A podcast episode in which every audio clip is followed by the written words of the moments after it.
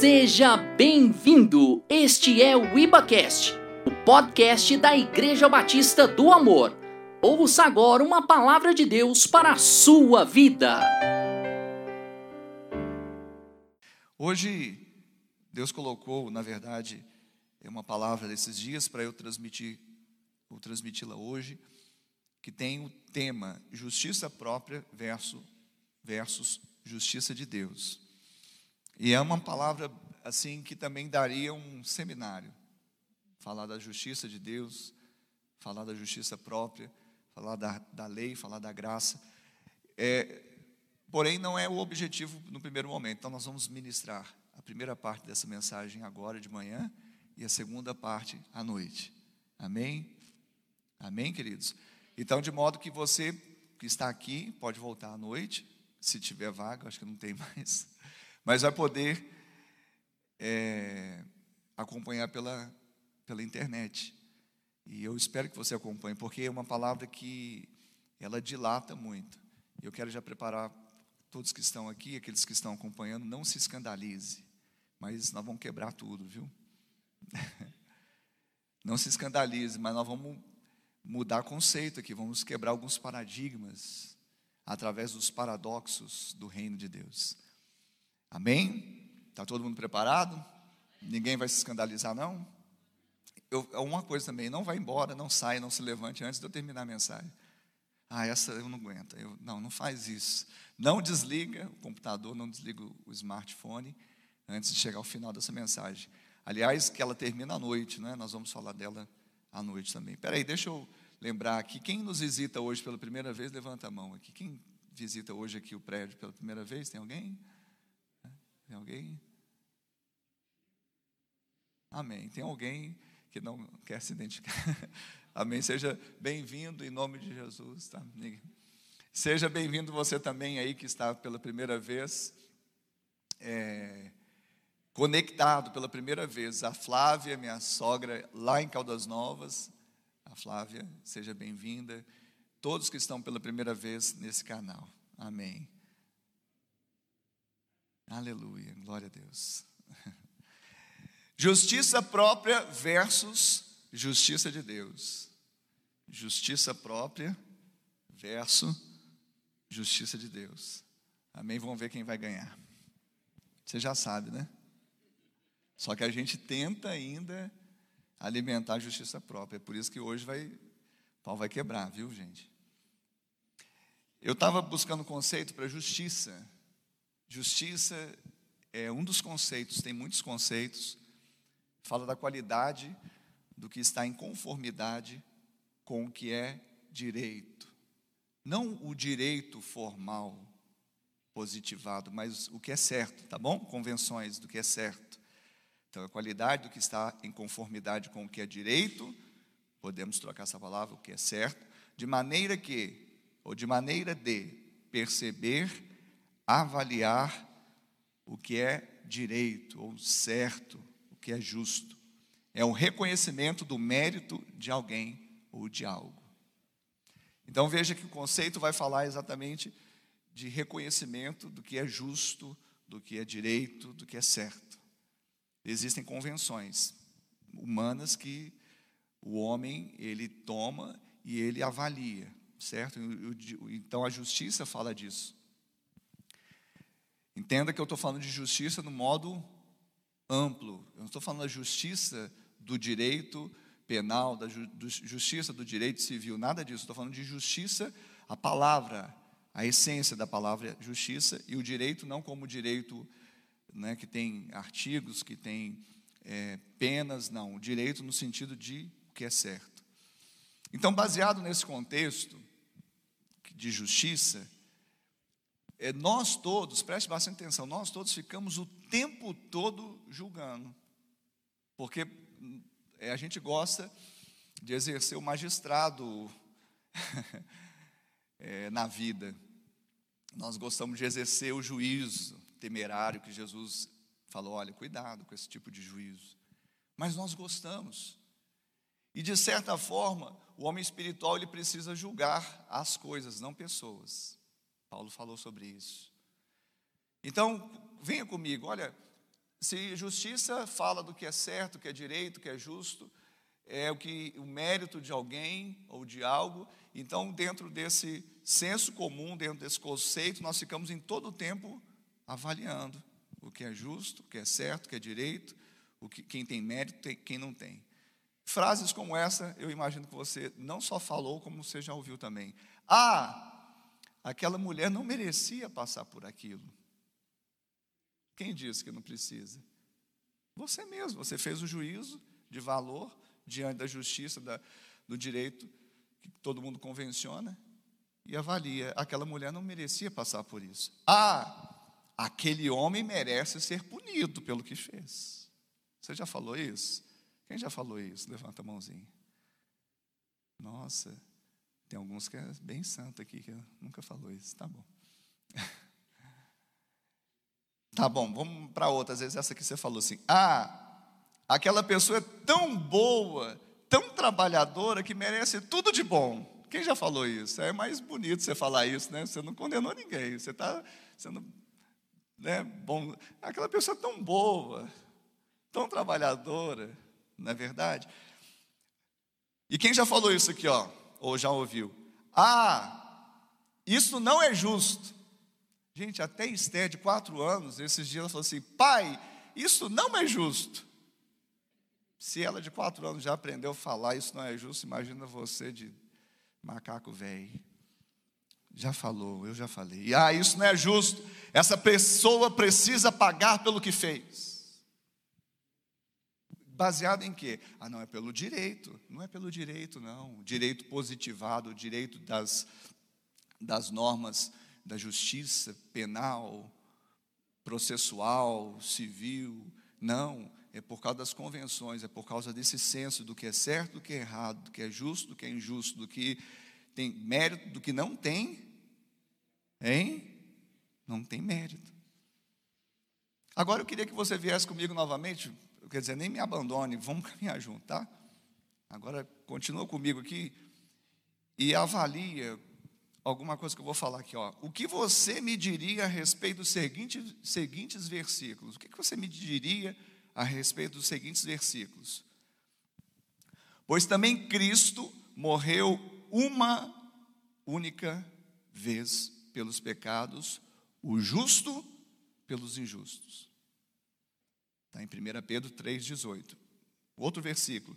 Todavia, ao Senhor, ao Senhor agradou moê-lo, fazendo-o enfermar. Isaías 53, 10. Mais um. Que, pensa aí, o que você me diria a respeito desses versículos aqui? Sendo rico, se fez pobre, por amor de vós para que pela sua pobreza vos tornasseis ricos. Você vai falar, segundo esse conceito, esse senso comum, isso não é justo. É justo? O justo pagando pelos injustos. O pai se agrada em moer o filho que não pecou. Isso é injusto, manda prender. Não, Deus não é justo. É porque a gente não avalia, mas a gente não avalia com a divindade normalmente, né? Mas com o outro a gente avalia dessa forma. Agradou o Senhor moê-lo. Quem era para ser moído era eu e você, mas Deus agradou e moeu o filho dele que não pecou. Isso é, isso é justo? Isso não é justo, pastor. E o justo, o que não conheceu o pecado, e pagou pelo pecado do injusto. Isso é justo ou injusto?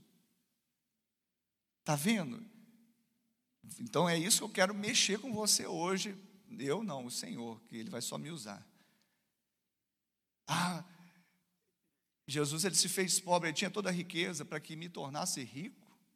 Tudo bem, eu até merecia ser rico, mesmo que eu trabalho tanto, eu sou tão bom, acordo cedo, deito tarde, dois molas, tal, mas aquele vagabundo, desculpa, aquele, desculpa, viu, queridos? Mas eu queria ser real, realista, porque é isso que o povo fala. Eu não falo isso, mas é isso que o povo fala. Aquele É porque um dos conceitos dessa palavra diz é aquele que não quer fazer nada. Não é o, o mas normalmente a gente fala o sentido pejorativo, né? Aquele que não quer nada. Jesus enriqueceu aquele camarada que não quer nada. Ué, pelo que consta que quem crê vai receber a riqueza de Deus. Então, esquece desse conceito humano terreno e parcial. Você tem que esquecer agora, tá? Para entrar nessa mensagem aqui, você tem que esquecer desse conceito terreno, humano e parcial. Por que, que é parcial? Porque eu tenho um senso de justiça, você tem outro.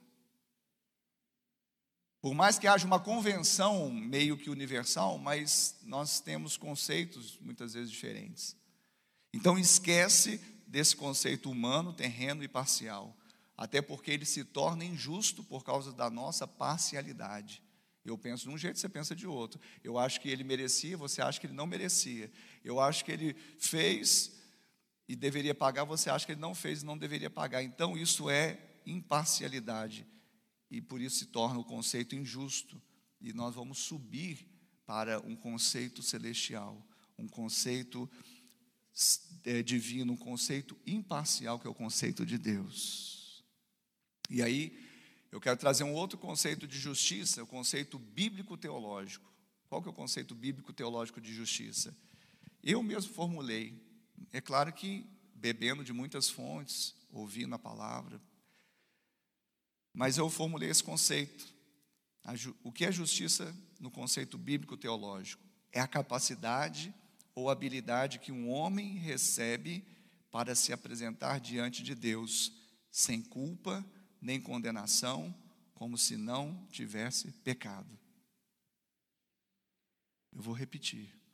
Justiça, no conceito bíblico teológico, é a capacidade ou habilidade que um homem recebe para se apresentar diante de Deus sem culpa, nem condenação, como se não tivesse pecado. Você pode dar uma glória a Deus? Está quebrando tudo aí? Tem que quebrar. Tá bom. Mas no primeiro momento, eu falei desse conceito, então, agora é, mais espiritual, mais teológico, mais bíblico. Mas o, o primeiro momento, a parte da manhã, nós vamos falar da justiça própria. À noite, nós vamos falar justiça de Deus. Claro que quando eu, for, quando eu falar da justiça própria, eu vou estar pincelando também a justiça de Deus, mas no, o foco maior vai ser na justiça, justiça de manhã, justiça própria, fala própria. Justiça própria. Então, eu queria que você abrisse a sua Bíblia em Romanos. Romanos capítulo 10.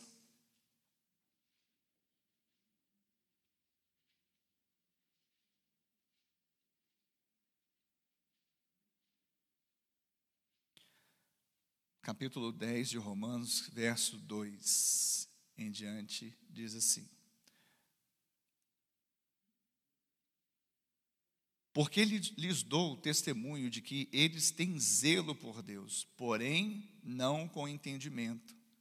Porquanto, desconhecendo a justiça de Deus e procurando estabelecer a sua própria justiça, a sua própria, não se sujeitaram àquele que vem de Deus, porque o fim da lei é Cristo, para a justiça de todo aquele que crê.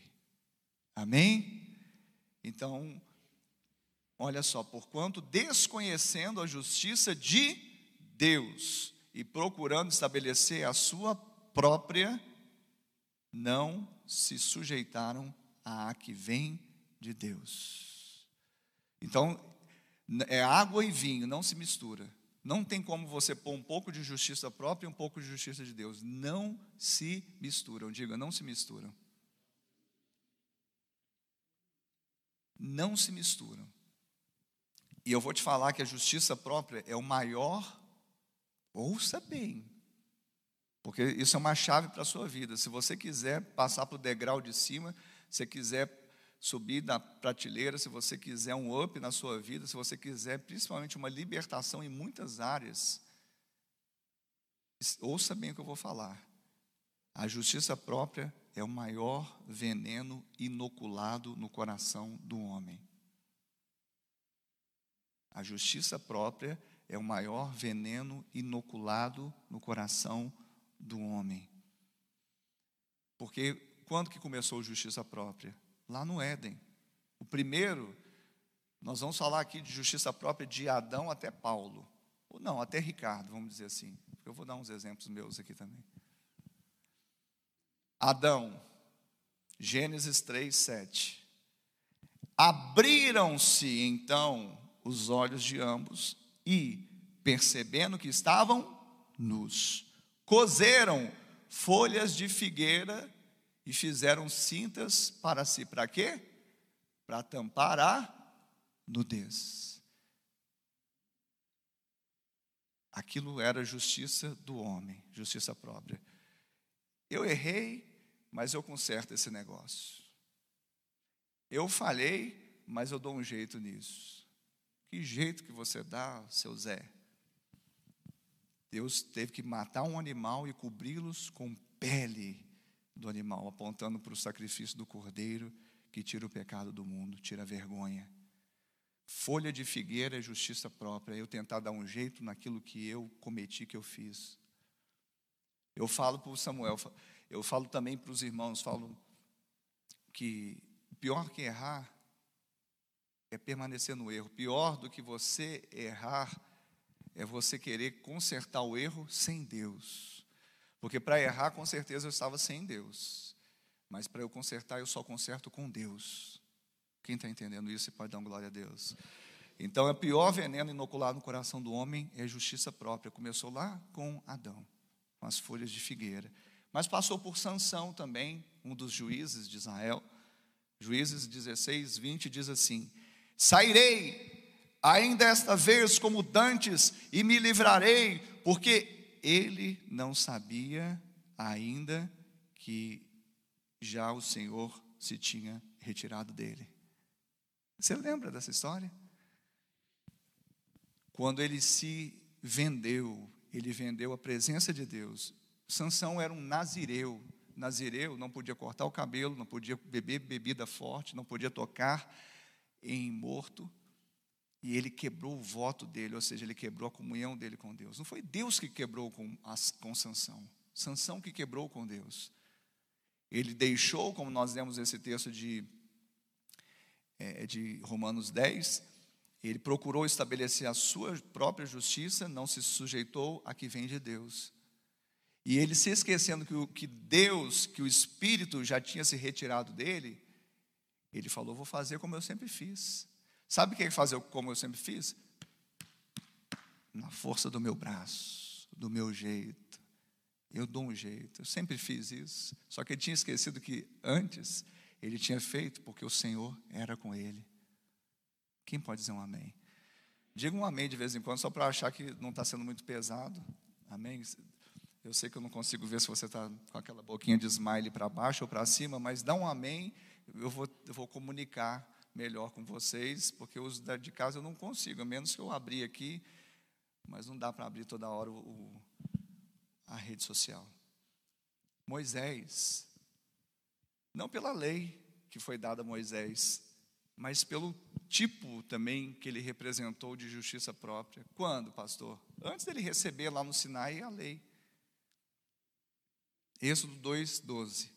Olhou de um lado e de outro e vendo que não havia ali ninguém, matou o egípcio e o escondeu na areia. O que, que, é isso? É a justiça própria emblemática, a justiça com as suas próprias mãos. E é isso que a gente tenta sempre fazer. Deixa nas mãos de Deus. Moisés podia ficar, ter ficado sem essa, né? Porque Deus permitiu que o anjo matasse os egípcios, os primogênitos dele, lá na Páscoa. Deixa Deus fazer o trabalho. Esse trabalho não é seu. Deus deu, Deus tomou. Bendito seja o nome do Senhor. Quem está entendendo isso? Cheio de justiça própria, justiça com a própria mão.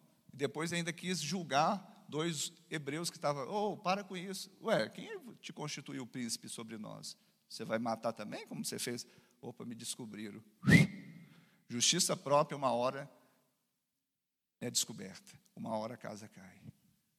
Eu vou falar sobre Paulo aí, você vai entender que ela encontra na reta um outro, uma outra justiça. Amém? Ah, sim, Davi. Esse aqui eu pus a caneta, porque eu lembrei depois, aí eu pus a caneta aqui no meu esboço. Davi. Davi fez, era um homem segundo o coração de Deus, né, matou Golias, tocava harpa, expulsava demônios de Saul. Mas em determinado momento, dormindo demais, né? Não indo para o fronte, acabou adulterando com Batseba. E também depois matando, matando ou mandando, dando ordens para que matasse o marido dela, chamado Urias. E aí ele, cheio de si, nesse momento da vida dele, né? Até Deus também mostrar que isso não prospera. É em 2 Samuel, capítulo 12, todo mundo está acompanhando? Não precisa fazer mais slow motion do que eu estou fazendo, não, né, gente? Senão a gente aí dorme. 2 Samuel, capítulo 12. É, não é 2, não é 12. 2 Samuel, capítulo 12, verso de número 5.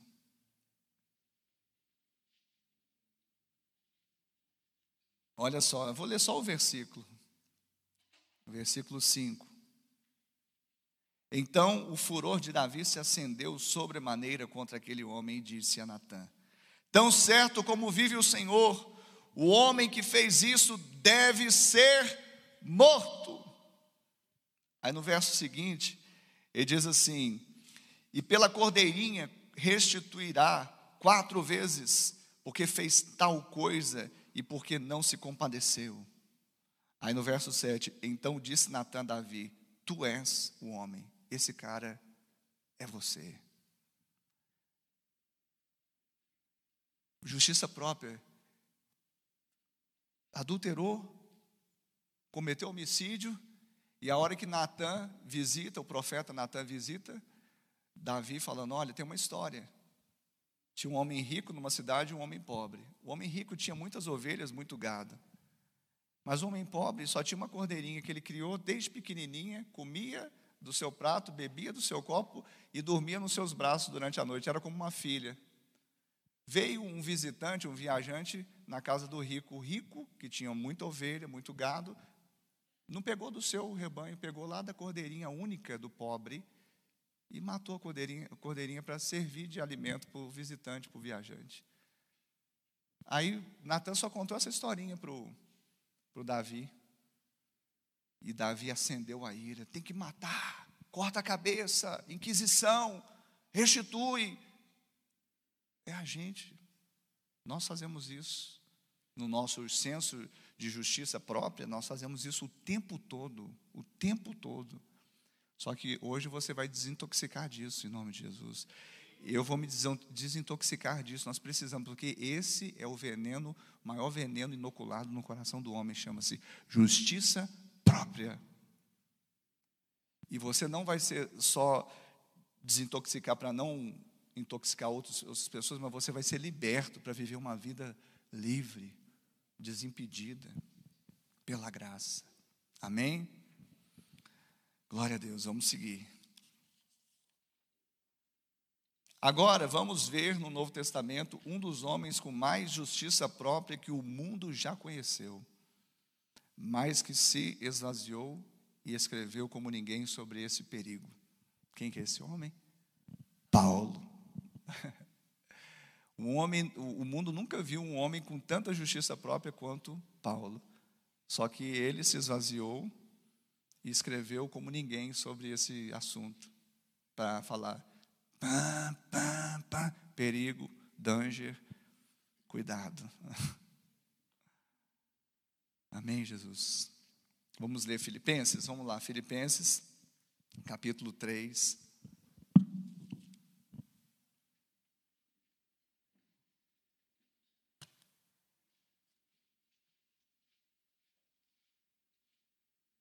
Queria ter completado, viu, Douglas?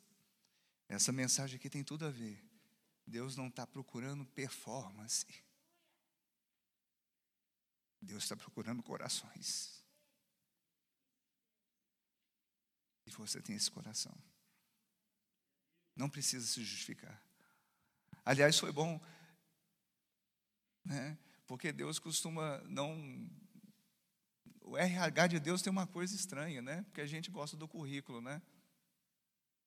Eu sou muito bom, Senhor. Eu sou dez, eu sou a quarta pessoa da Trindade. Ele escolhe as coisas que não são para confundir as que são, escolhe as loucas para confundir as sábias. Então, no RH de Deus, eu acho que o menos é mais. Deus está falando alguma coisa aqui nessa, nessa manhã. Filipenses, vamos lá. Estou tão emocionado que até tiraram Filipenses da minha Bíblia, que não sei se vem depois de Hebreus. Viu, querido? Acontece nas melhores famílias. Pastorzão aqui, quantos anos de ministério? Não estou achando Filipenses, então.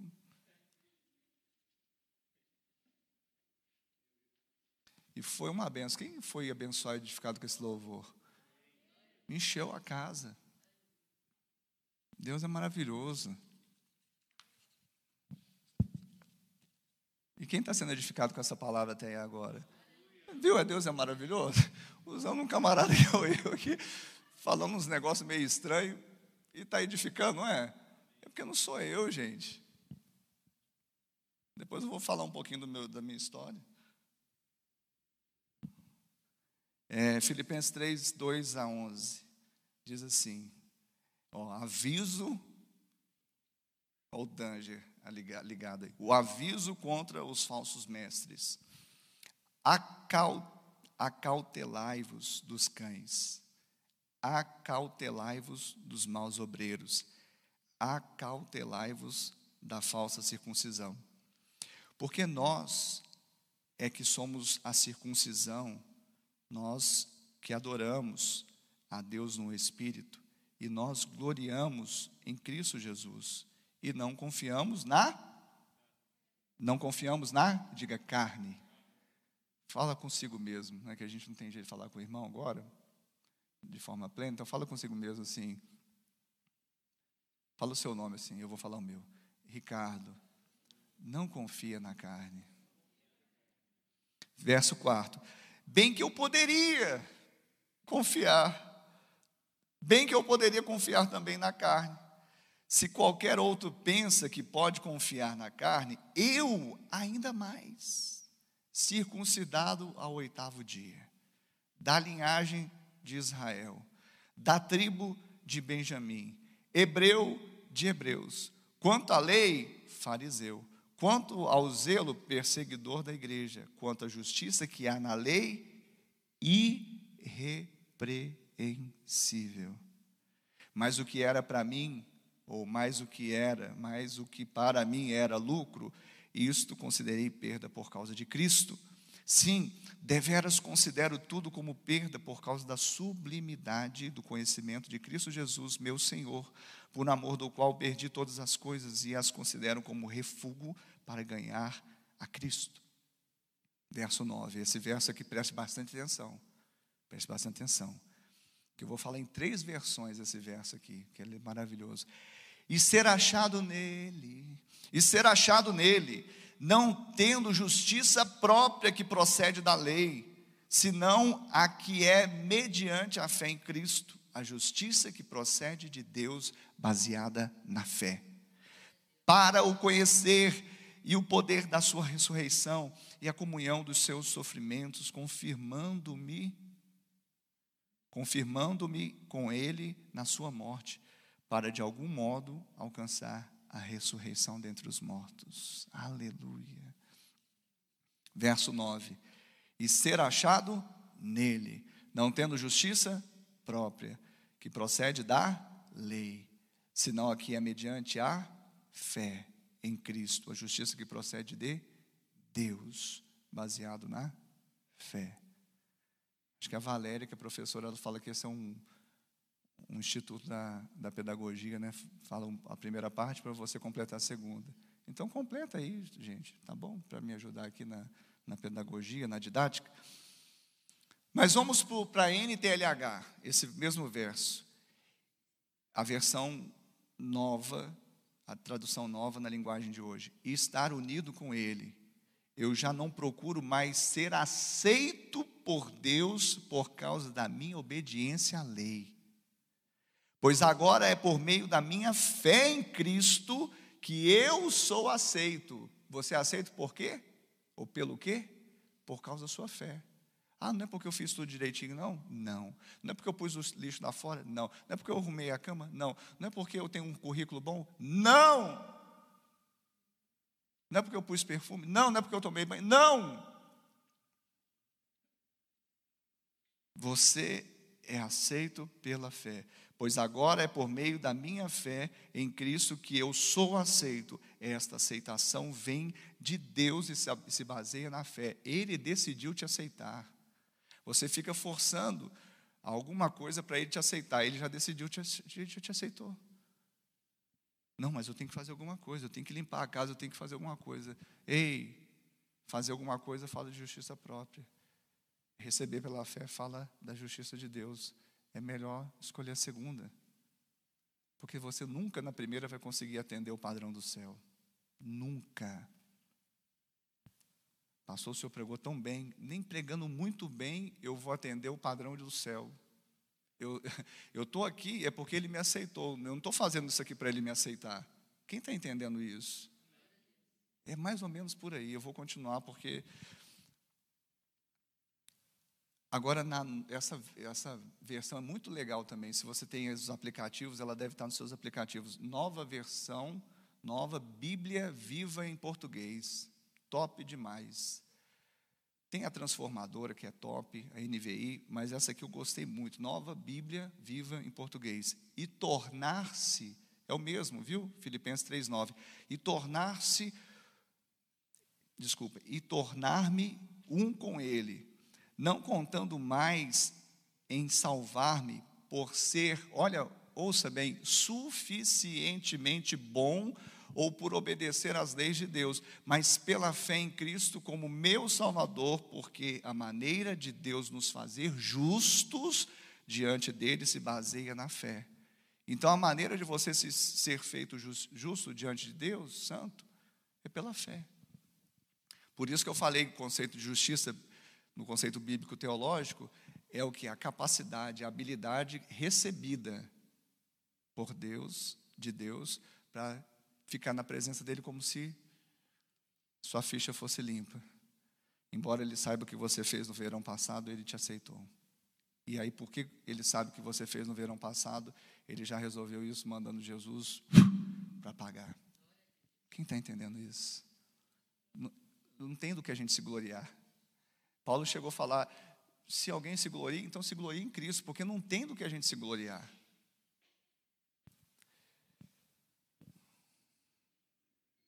Vamos para uma parábola de Jesus. Vamos para aqui um pouquinho no Paulo. E vamos lá para uma parábola que Jesus contou, Lucas. Lucas capítulo 18.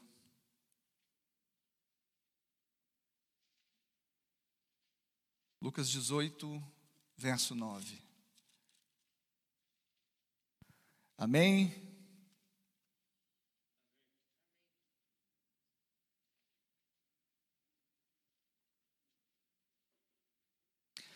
Lucas 18, 9. Parábola do fariseu e o publicano. Paulo era fariseu. Agora a gente fala o nome fariseu pejorativamente.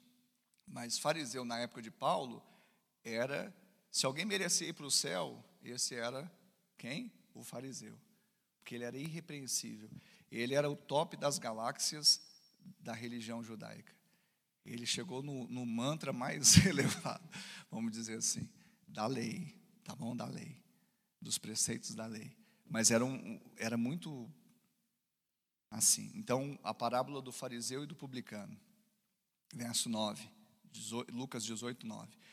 Propôs também esta parábola a alguns que confiavam em si mesmo. Fala assim, Ricardo.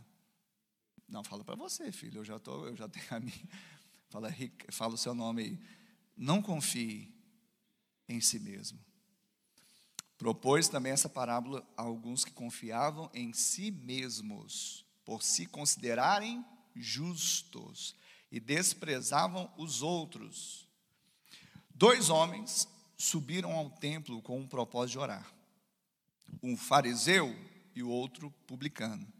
O fariseu, posto em pé, orava de si para si. Desta forma, desta forma. Ó Deus, graças te dou, porque não sou como os demais homens roubadores, injustos. E, e falava alto que o, o outro tem que ouvir, né? E adúlteros, e nem ainda como este publicano aqui, ó. Jejuo duas vezes por semana. E dou o dízimo de tudo. Esse cara dava dízimo, olha. De tudo quanto ganho. Verso 13. Agora o publicano. O publicano estando em pé, longe, não usava nem ainda levantar os olhos, cabeça baixa.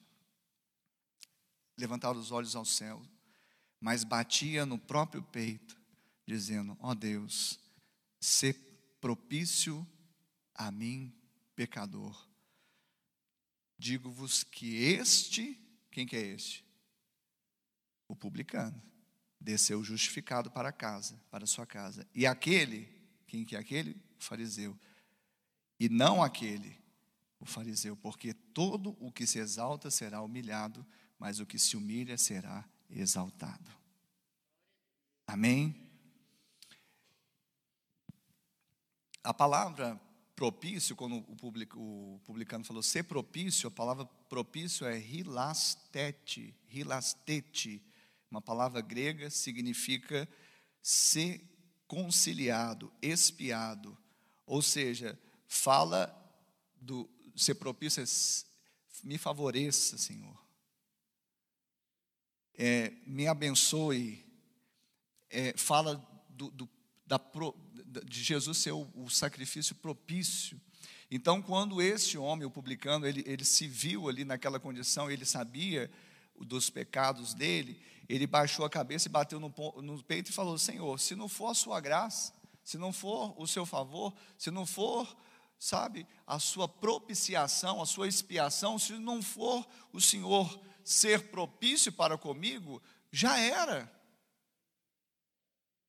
E é isso que acontece. A justiça do homem, ela esquece da justiça de Deus, por quê? Porque ele se acha justo. E se havia alguém que se achava justo naquela época, era o fariseu. Como eu falei, ele era a classe, uma das classes mais elevadas dentro do judaísmo, e ele realmente era meticuloso, ele era metódico, ele era irrepreensível, como Paulo citou ali em Filipenses 3:9 em Filipenses capítulo 3, né, do, dos versos que nós lemos, que é do 2 ao 11, ele fala: Eu era fariseu dos fariseus. Eu era, sabe, irrepreensível quanto à lei. E esse fariseu, então, ele se achava justo, por quê? Não porque ele foi feito justiça de Deus em Cristo, mas porque ele achava que as suas obras eram boas. Eu vou te falar, existe só uma obra boa aqui na terra, a obra de Cristo. Pastor, mas aquela obra que ele fez, levou cesta básica, ela pode ser também aquela uma obra que a pessoa fez de uma forma errada. Então, ela é, ela é, é o certo fazendo da forma errada. Tem, acontece isso. A obra boa é a obra de Cristo. Agora, claro, essa obra de Cristo nos faz andar em boas obras. Aí sim, porque nasce de Deus. Nasce não para eu ser aceito, mas porque eu fui aceito não para eu mostrar que eu sou tão amável, mas porque eu fui amado, não para ser salvo, mas porque eu fui salvo. Quem está entendendo isso pode dizer amém. Então, essa parábola fala disso, fala de uma pessoa que confiava em si mesmo, fala de uma pessoa que se considerava justa, fala de uma pessoa que orava e a, a oração não passa do céu, porque ela ora para si mesma. É, na oração dela só vai trazendo os predicados: Ó oh, Senhor, eu tenho feito isso, eu tenho dado dízimo, eu tenho jejuado. Ah, Senhor, eu tenho crédito. Se eu ainda sou pregoeiro da Sua palavra e tenho crédito no céu, então abra os céus, querido, para com isso. Ele já te aceitou, não precisa fazer pirotecnia. Não precisa passar filtro. Eu postei uma foto da Esther essa semana, aqui na sala pastoral, estava comigo. Aí ela pôs o óculos da mãe dela, não sei quantos viram a foto, pôs uma tiarinha na cabeça do, da Iba Kids, com um vestidinho vermelho, linda de morrer. Eu falei, filha, para aqui, para, faz uma pose, papai vai tirar uma foto. Eu tirei. Depois, quando eu fui publicar, fui, fui pôr filtro. Para quê, gente? Ele, o papai já aceitou a menina. O papai já aceitou os meninos e as meninas. Quem está entendendo isso? Não precisa passar filtro. Mas a gente tem uma, parece que uma, uma compulsão em, em melhorar, dar um tapa. Né? E a gente vive nisso, em tentando dar uma tapa, um tapa na lataria, para ser um pecador melhorado. Ei, você não é um pecador melhorado, você é um santo. Você é justiça de Deus, você já nasceu de novo mas eu vou gastar mais à noite, deixa eu voltar aqui. Então, vamos entrar aqui, é, que eu quero falar aqui uma coisa muito importante também. É a síndrome do fariseu, Covid-6. Existe isso, pastor? Ah, eu inventei. Tem a Covid-19, né? tem a Covid-6. A Covid-6, por que 6? Porque 6 é o número do homem incompleto, imperfeito, cheio de si, cheio de presunção. Seis fala do homem. Por que, que a marca da besta é meia, meia, meia? Porque muita carne, muito homem, muita carne, muita desgraça. É, filho, você não parou para pensar nisso, não? O número da besta é meia, meia, meia, porque muito homem, muita carne, muita justiça própria. Vai dar ruim, vai dar ruim. Então, Covid 6. Se você quiser, quiser colocar aqui o Covid 666, também pode. Sintomas do vírus da justiça própria. Eu vou falar dez sintomas, ver se algum dele vai enquadrar. Qualquer semelhança é mera coincidência. Você pode saber que normalmente que o pregador prega é muito que ele vive ou viveu. Tá bom? Então, estamos juntos. Fica preocupado, não. Não saia, não levante, não vá embora. Não desliga seu celular, não desliga o smartphone, não desliga seu notebook. Síndrome do fariseu, Covid-6. Sintomas do vírus da justiça própria. Primeiro sintoma, a pessoa que fica criando seu próprio padrão ético e moral. Ele fica criando seu próprio padrão ético e moral baseado evidentemente nas convenções. Ah, ninguém fura fila. É, furar fila é errado.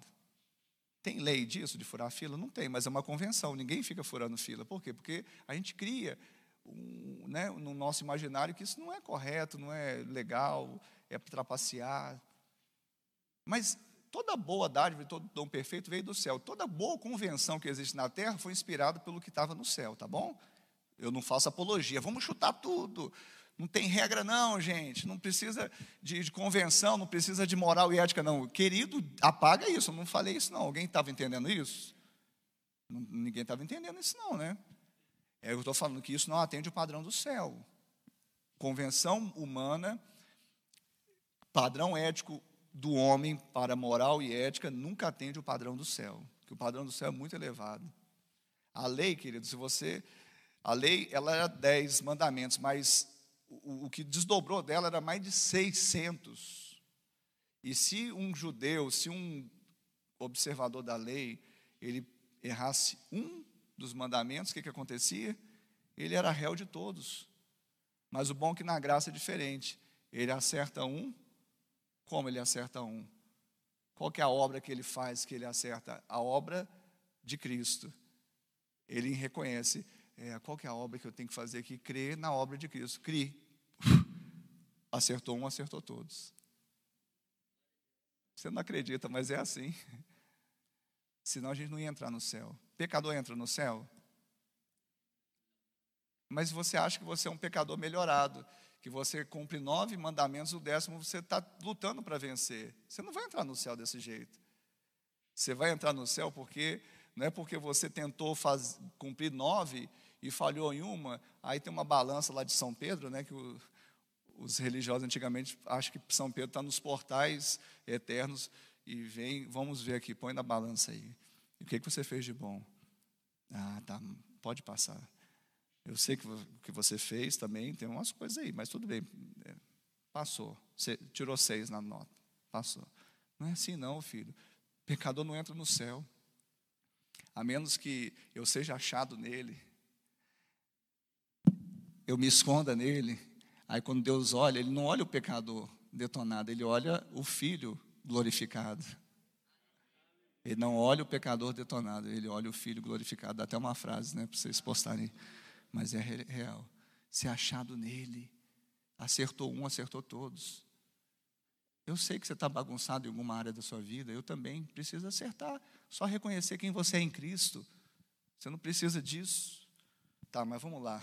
São dez, né? Se eu ficar toda hora fazendo essas artes cênicas aí,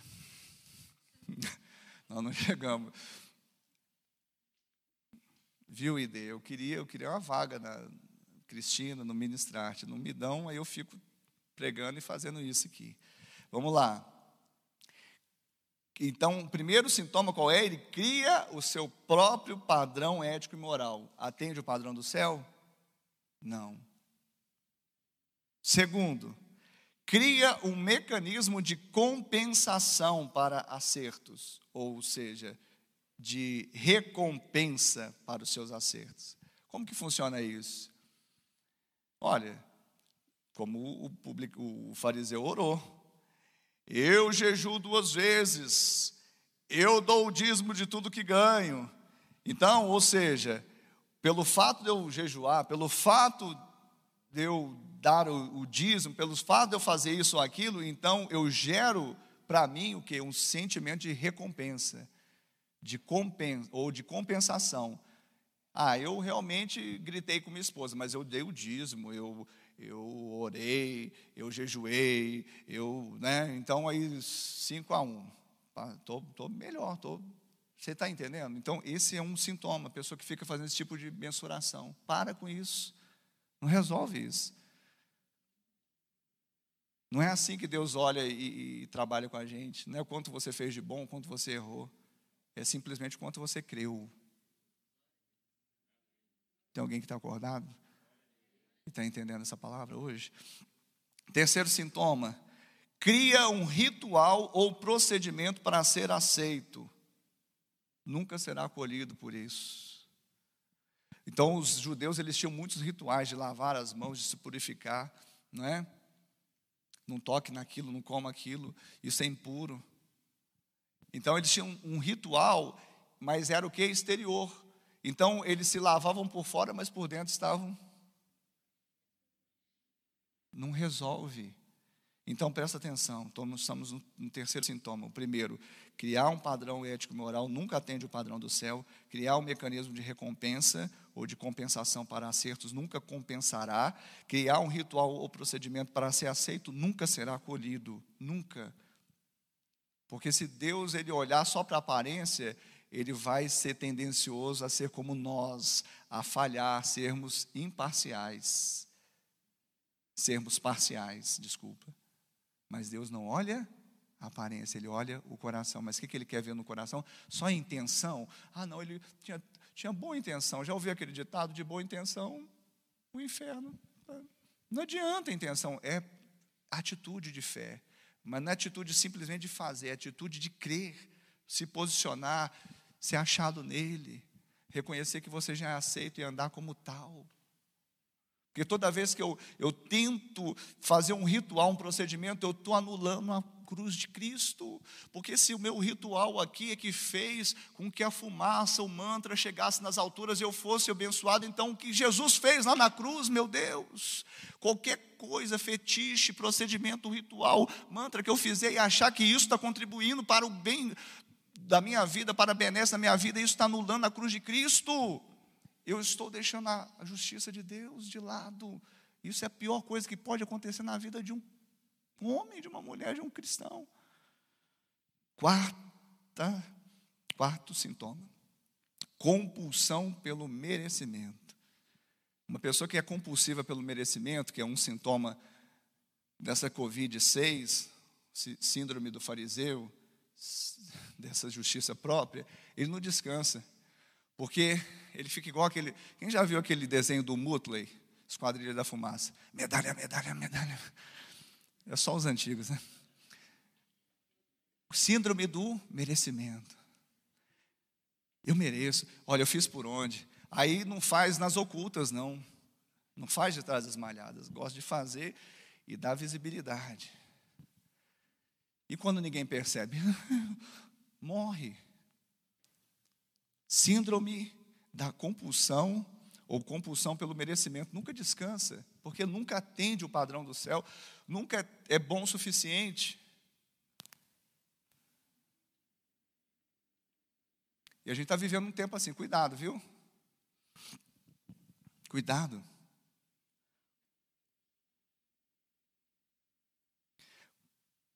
Compulsão, é, qual que eu estou? Um, dois, três, quatro, cinco, né? Ó, oh, está todo mundo ligado. Quinta, falta só mais cinco. Compulsão pelo fazer mais do que pelo ser.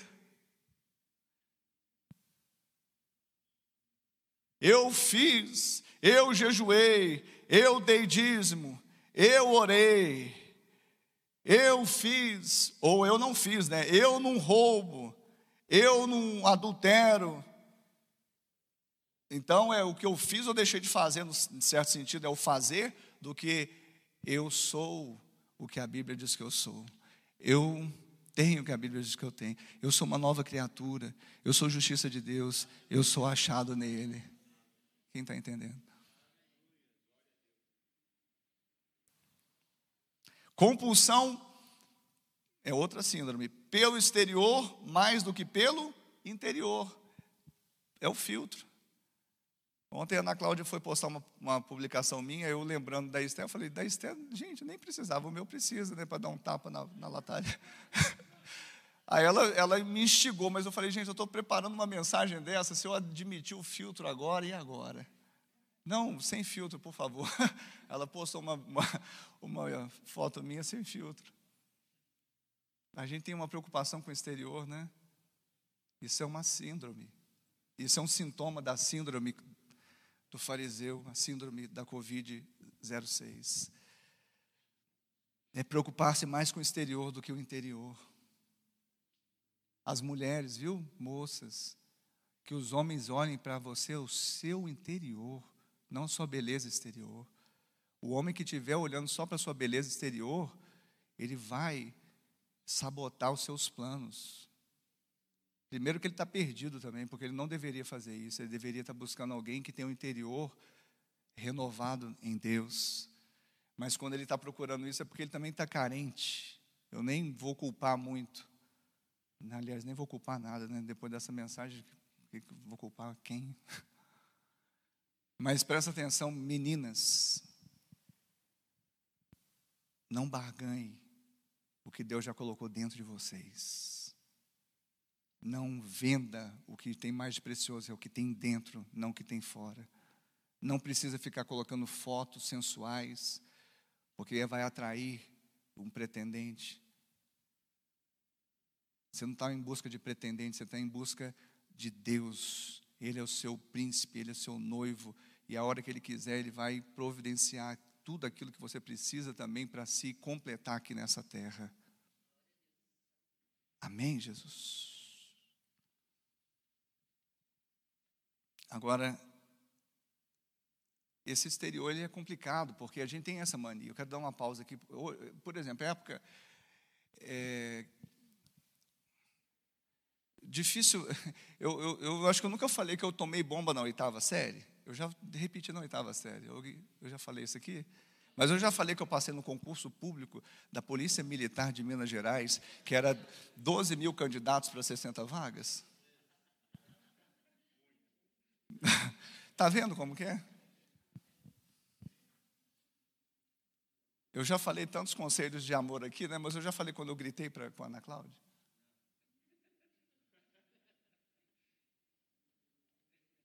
Aí vem nessa época de política, os caras com santinho. Ah, eu sou bom, eu fiz isso, eu, eu fiz aquilo outro, e eu queria um cara verdadeiro. Ele falou assim: olha, por exemplo, deixa eu voltar antes dessa aí. Eu, eu, saí do exército com honra ao mérito. Em 92 eu servi o exército. Você já deve ter ouvido falar que eu saí com honra ao mérito do exército. Mas nunca ouviu falar que eu cheguei atrasado lá, mas ninguém descobriu. Que eu deixei de fazer a barba, mas passou. Que eu dei uma má nota, mas ficou por isso mesmo. E se eles fossem, de alguma forma, tivessem um Big Brother e agora eu vou te dar essa honra ao mérito, porque você fez muitas coisas boas, mas vou te dar essa desonra ao demérito aqui também. Leva para você pôr no seu currículo aí. Como que seria? Hein? E hoje, os, aí vem, eu queria ouvir um político e falar assim: olha, eu dei má nota, eu aprontei, mas eu sinto que sou vocacionado, Deus me chamou para isso aqui. E como eu não busco a minha justiça própria, busco a justiça de Deus, eu creio que se Ele me pôs aqui, Ele vai me dar condições de eu ir adiante. Eu não preciso de currículo. Não estou falando que seja errado necessariamente você pôr um currículo vitae, que vai mostrar a sua vida, mas não mostra tudo. Mostra qual parte da vida que mostra.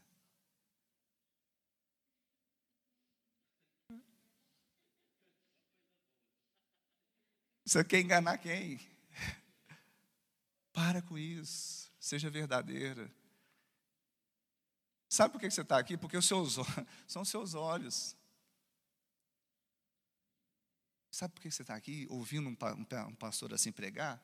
É, são seus olhos. Assim, tem a graça de Deus na vida dele. Você não sabe, mas tem graça. Você, você acha que o pastor Ricardo ele tem uma, sei lá, uma boa performance, ele é legal e tal, mas não é isso. No fundo, no fundo, você reconhece a graça de Deus na minha vida. Por isso você está aqui, por isso que você não fugiu.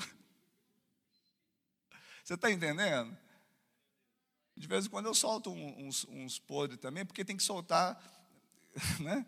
Senão pode escandalizar. A gente tem um compromisso com os pequenos, né? Se você servir de pedra de tropeço para os pequenos, então a gente vai soltando homeopaticamente, né? Mas sempre com um cunho também. Qual o cunho? De ser um testemunho. Nossa, Deus fez isso com aquele camarada, então ele pode fazer comigo também.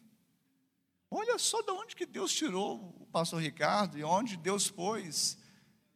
E ele não tinha mérito.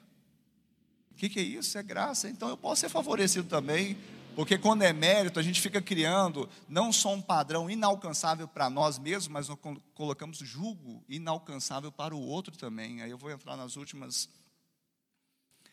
meu Deus. Quem está entendendo aí? Na mente e no coração. Qual, qual sintoma? Seis. Manchas de desprezo e julgamento no coração. É um sintoma. Faz um raio-x ali, vê manchinhas tomando boa parte do coração, manchas de desprezo e de julgamento. Sabe o que é isso? Preconceito. Preconceito. Preconceito é um conceito pré-estabelecido, mas não segundo o padrão de Deus, porque o conceito de Deus é eu sei os pensamentos que tenho a seu respeito, pensamentos de paz e não de mal, para vos dar o fim que desejais. Mas o nosso preconceito é falar, ele não presta, ele não merece, ele não, aquele lá eu não me envolvo, aquele lá é do mal. E a gente está vendo isso até na política, né? Eu fico, eu fico terrivelmente triste, porque hoje, né, os, os que são partidários do atual governo, eles sempre reclamavam que idolatravam o governo anterior, né? Ah, fizeram do, do governante anterior a Madre Teresa de Calcutá. E ela, né, a pessoa não era tão santa assim. Então estava idolatrando a Madre Teresa de Calcutá e ela não é essa Madre Teresa toda mas hoje estão adorando o Messias errado também, ué. Quem está entendendo o trocadilho aí, né? Então para com isso, gente. Para de ter preconceito, para de ter julgamento, desprezo. Isso só está vindo, sabe? Porque tá, tem peçonha dentro aí, tem que tirar esse, tirar o, esse, isso que foi inoculado no seu coração manchas de ressentimento e mágoa no coração. é um sintoma, chama-se raiz de amargura. Manchas de orgulho e presunção no coração, isso se chama autoconfiança por uma justiça própria. E, para terminarmos, o décimo sintoma para mim é o pior deles. É o pior, porque você pode ter os nove, mas se você não tiver o décimo, já está em 90% do, do processo para você uh, virar a mesa. Preste atenção. O décimo sintoma: ser incorrigível. Isso é o pior sintoma que uma pessoa pode ter nessa síndrome. Esse é o pior sintoma do, do vírus da justiça própria, ser incorrigível, porque ele se acha tão bom, ele se acha tão, sabe? Eu tenho dificuldade de aceitar pessoas assim. Por isso tem uma pessoa que deixa para lá.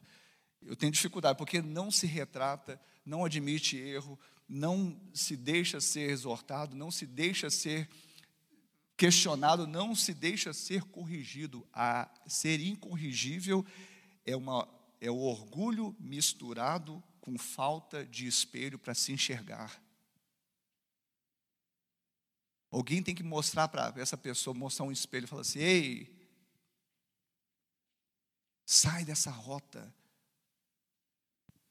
Você lembra do, do jovem rico quando teve com Jesus? Bom mestre, o que farei eu para herdar a vida eterna?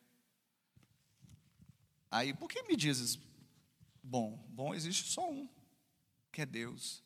Jesus é, era bom? Sim ou não, igreja? Jesus é bom? Por que, que ele falou assim para o jovem rico? É, é, bom só existe um que é Deus. Se ele era bom.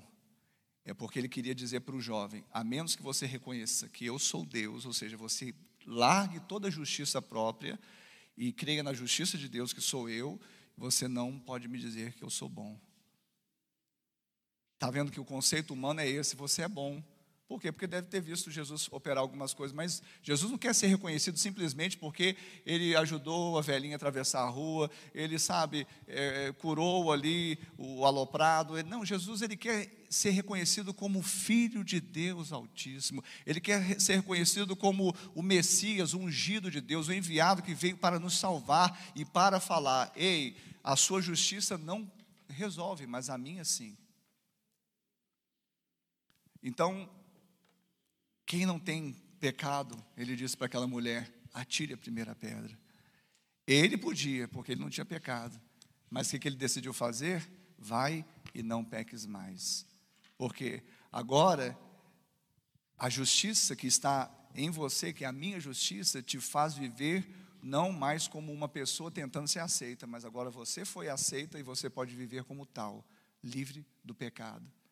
Porque estáis debaixo da graça e não da lei, o pecado não terá domínio sobre você.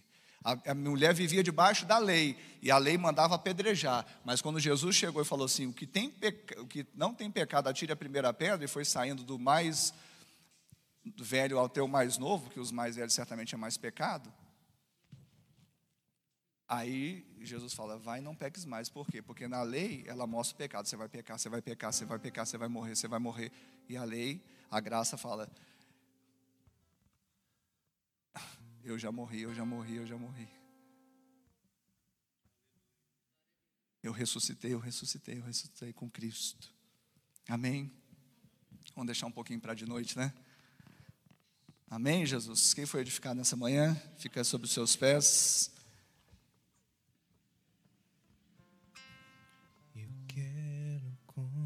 Eu quero, eu queria fazer uma oração enquanto os levitas podem ficar à vontade para entoar, fazer o fundo, já preparar para subir aí com uma canção do céu. Céu, quero conhecer Jesus. Eu queria que, à medida que fosse sendo entoada essa canção, você pudesse falar, Pai, eu quero abrir mão da justiça própria, das minhas razões, dos meus julgamentos. Eu quero abrir mão dos meus preconceitos. Eu quero abrir mão, ó Deus, porque eu tenho trazido não somente julgo para minha vida, mas tenho colocado julgo na vida de outros. Eu abro mão, eu quero agora declarar quebrada a justiça própria da minha vida. Comece a orar, comece a buscar, comece a declarar, comece a, a realmente a emergir, que você seja achado nele, você seja achado nele. Oh, deixa fluir, deixa um som te tocar. Oh,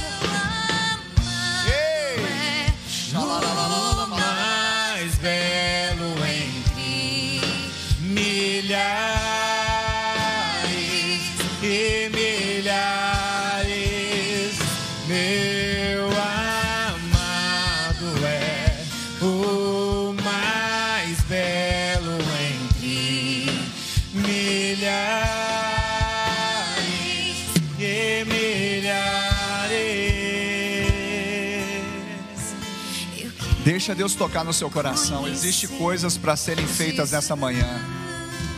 Existem corações que precisam ser tocados nessa manhã.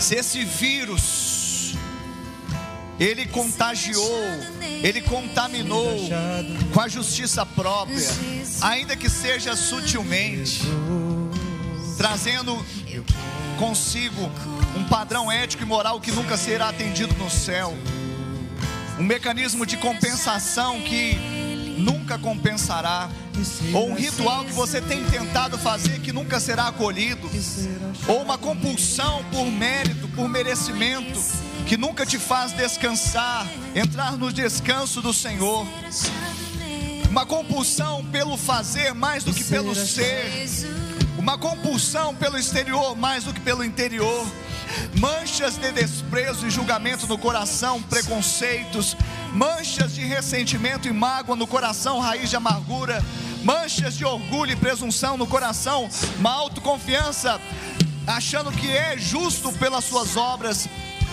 ou talvez você não tenha se permitido correção, exortação, admoestação.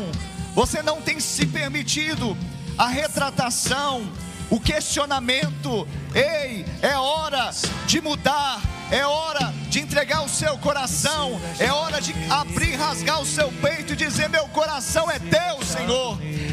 Me livra da justiça própria, me livra, Deus, da condenação, da lei do pecado e da morte, porque eu estou em Cristo, eu estou na graça, eu sei que a obra que vale é a obra da cruz, eu não a invalidarei, eu não continue a O orar. meu amado é Ei,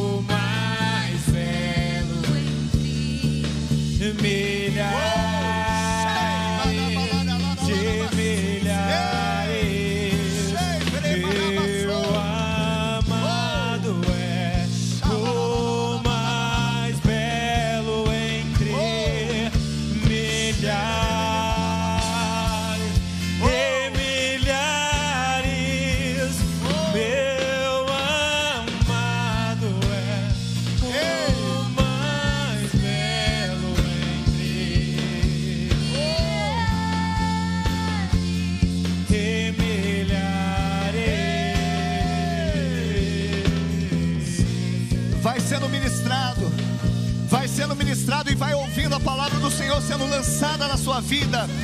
Antes, Ele dá maior graça, pelo que diz: Deus resiste aos soberbos, mas dá graça aos humildes.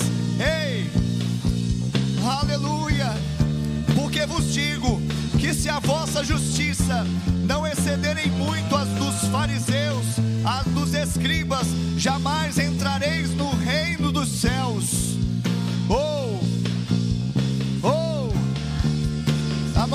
Justiça, ela excede, não pelos nossos méritos, mas porque ela aponta para o céu, ela aponta para o Cristo Redentor,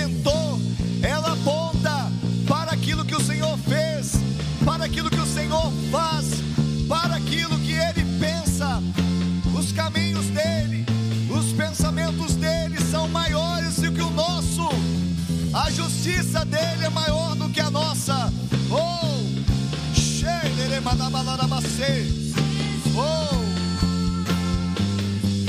Oh, oh, xalaramanabacê, derequirimanabaçô. A justiça própria persegue a justiça de Deus para matá-la. Mas uma hora, Cristo, que é a justiça de Deus, a encontra na reta, no caminho para Damasco, e pergunta: Por que me persegues? E a põe por terra. A justiça própria tenta matar a justiça de Deus, mas uma hora a justiça de Deus a encontra na reta, como no caminho para Damasco, e põe ela por terra. Põe ela por terra. Põe ela no chão. Porque não que ele quer nos matar, não que ele quer nos derrubar, mas ele quer nos levantar, e para nos levantar nós não conseguimos por nós mesmos, nós não temos força em nós mesmos, nós não temos radiação em nós mesmos. Nós não somos fontes em nós mesmos, nós precisamos da justiça de Deus, por isso devemos abrir mão da justiça própria. Elas não comunicam, elas não interagem, elas não habitam no mesmo espaço. Oh, Xalaramanabas. Oh, eu queria que você orasse comigo. Feche os seus olhos e ore comigo. Dizendo: Senhor, nessa manhã eu ouvi a tua palavra. E ela gerou fé em meu coração. E é por meio da fé que eu acesso a justiça de Deus e sou justificado. Eu abro mão da justiça própria e confesso Jesus Cristo como meu Senhor, como meu Salvador, como sacrifício suficiente para me salvar e me libertar. Pai, escreve o meu nome no livro da vida e salva-me. E eu, Senhor, que um dia andei em teus caminhos, mas me desviei, me, as- me afastei. Hoje, arrependido eu volto, na certeza que sou aceito, sou recebido em seus braços de amor. Coloca anel no meu dedo, sandálias nos meus pés, me dê vestes novas, porque o filho voltou para a presença do Pai, para a casa do Pai, sem justiça própria. Obrigado por acessar o IbaCast. Acesse nossas redes sociais. Siga Igreja Batista do Amor. Até a próxima!